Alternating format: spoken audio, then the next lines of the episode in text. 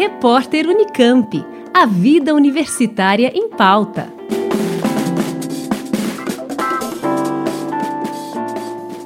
Estudantes da Unicamp criaram um aplicativo que ajuda a controlar a emissão de carbono nas cidades e regiões do planeta. O aplicativo foi criado durante uma competição realizada pela NASA. We all know that carbon emissions impacts are at a critical level now. So how can we empower actions using data?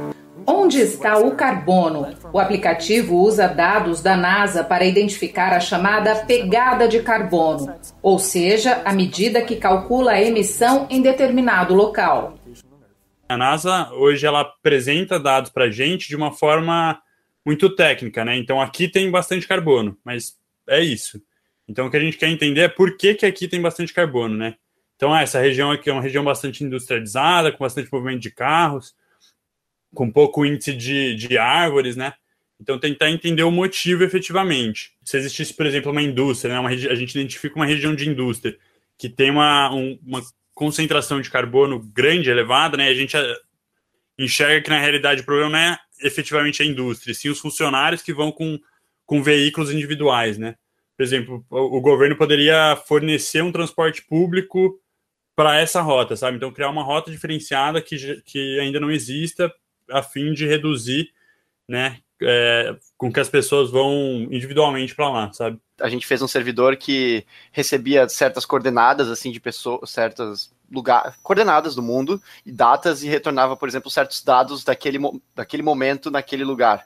Por exemplo, um que a gente implementou foi como é que está o como é que tá o nível de como é que é a vegetação naquele lugar, quanta água tem perto daquele lugar. Aqui a gente tem a divisão das uh, na jornada dividida em três partes, né? Primeiro a gente monitora, depois a gente faz uma análise olhando para o futuro, e depois a gente busca orientar o nosso usuário, que é o governo, a tomar atitudes para não chegar num futuro negativo, né?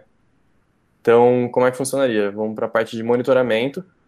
A gente está lendo os dados de satélites é, voltados para carbono, emissão então de CO2 e CO, é, a gente tenta prestar atenção nas áreas de maior risco, assim, né, que tem maior, de maior emissão.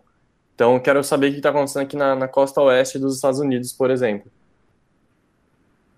Nessa área, então, a gente consegue identificar o que, que é oceano, o que, que é vegetação e o que, que é emissão. Isso usando as técnicas de, de leitura e de processamento de imagem que o João montou. E então a gente consegue entender o que, que é, o que está emitindo, o que está recebendo. Aí a gente passa para a etapa da previsão. Né? Nessa região aqui, ó, que é a cidade de San Diego, onde eu cliquei, a gente está fazendo uma simulação. O que, que vai acontecer em 2025?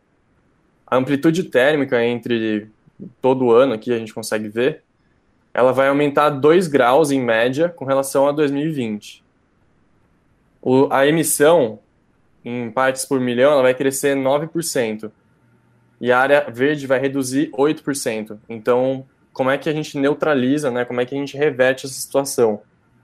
A gente vai para a sessão de planejamento, e aqui a gente tem alguns cálculos para que o governo tome uma atitude exatamente para reverter o que foi o que, o que foi calculado antes lá. O aplicativo foi desenvolvido em menos de 48 horas por exigência da competição. O desafio Space Apps Challenge, considerado um dos maiores do gênero no mundo. A ferramenta tem baixo custo e é voltada para os governos para ajudar em ações para controlar ou reverter a emissão de gases de efeito estufa. A equipe é formada por cinco estudantes da Unicamp e um aluno da Universidade Federal de Santa Catarina, o João, que você já viu aqui na matéria. Eles são de áreas diferentes e todos tiveram que sair da zona de conforto para criar o aplicativo em tão pouco tempo. Você descobre muita coisa, aprendi a usar muita ferramenta. Os meninos me apresentaram umas coisas que eu nem sabia que existia, vários aplicativos que tornaram a minha experiência muito mais rica. Assim.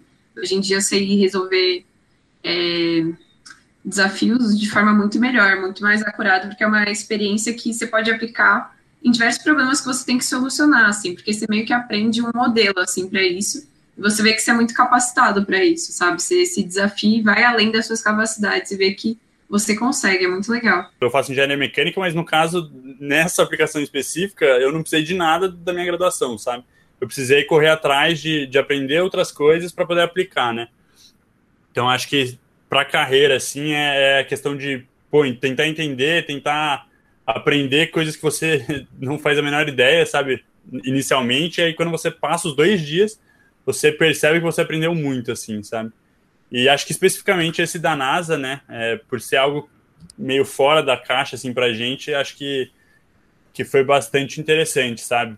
Uma solução que a gente, acho que a gente nunca nem tinha pensado em como resolver, sabe? Essa matéria, ela foi elaborada a partir de informações e entrevistas feitas pela repórter Liana Coll. A reportagem completa, inclusive com mais detalhes, você acompanha no portal da Unicamp. Corre lá e até mais!